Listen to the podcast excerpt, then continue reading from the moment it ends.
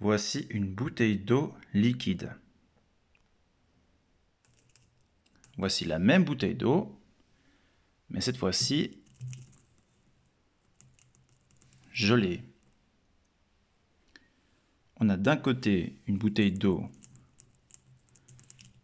remplie d'eau solide et de l'autre de l'eau liquide.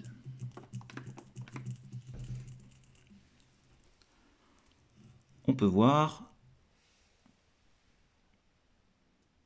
quelques différences.